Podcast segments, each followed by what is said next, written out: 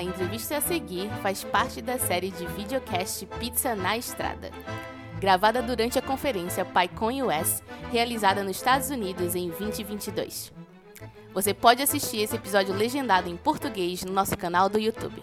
Aproveite a entrevista.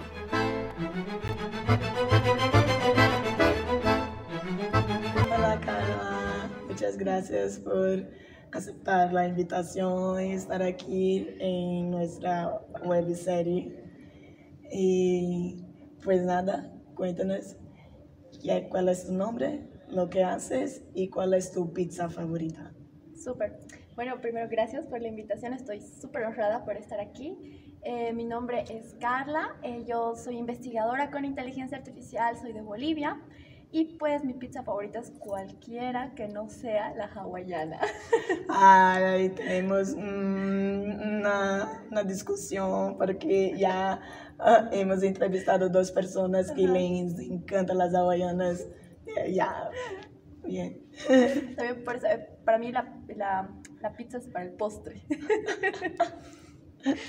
Cuéntanos, ¿cómo empezaste a trabajar con datos?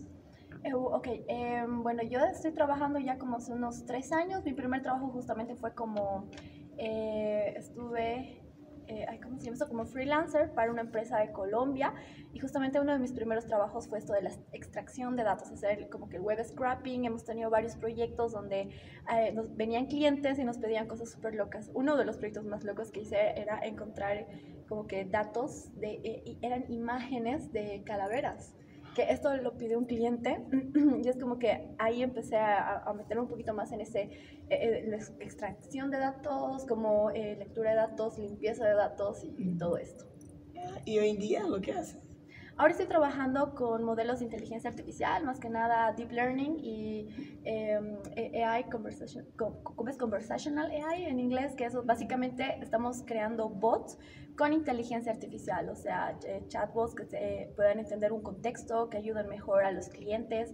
Eh, yo estoy trabajando para el ICI, que es eh, el Departamento de Investigación de la UPB, de esta, en mi ciudad.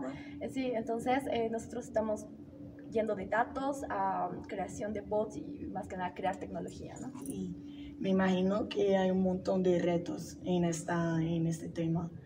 Cuéntanos, ¿cuál es el principal?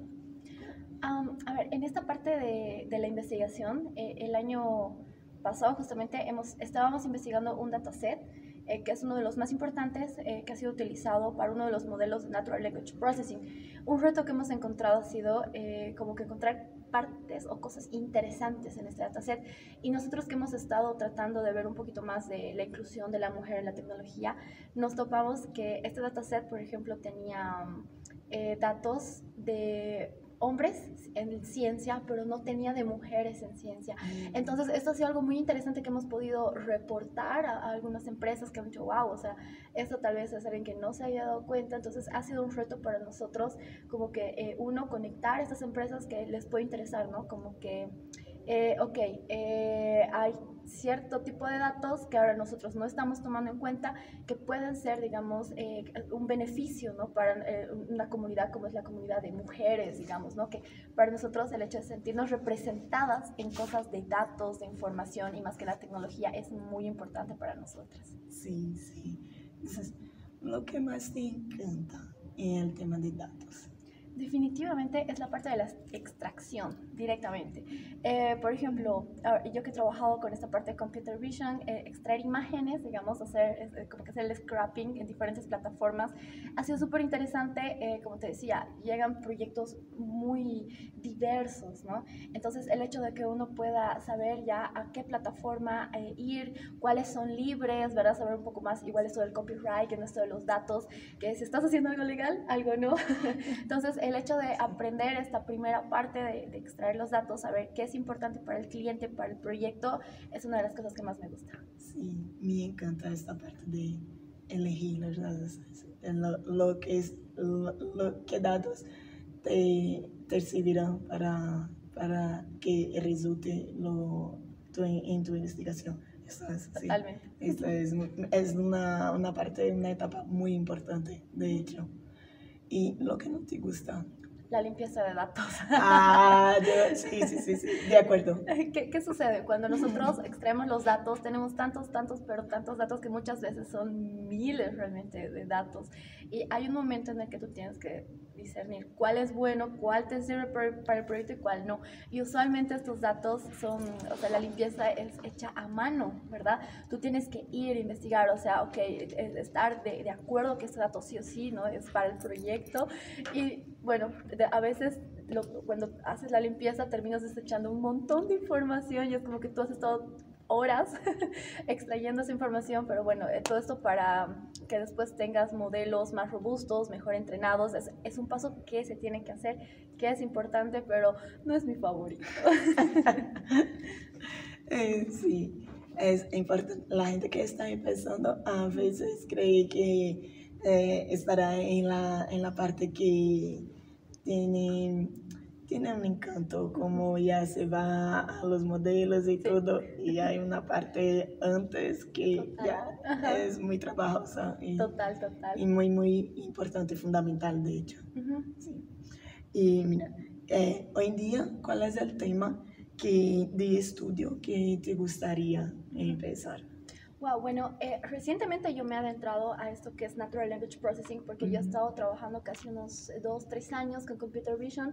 Esa era mi especialidad, pero hace un año que estamos con estos proyectos en, eh, en, la universidad en la que trabajo y aparte yo estoy acabando mi proyecto de grado para mi carrera.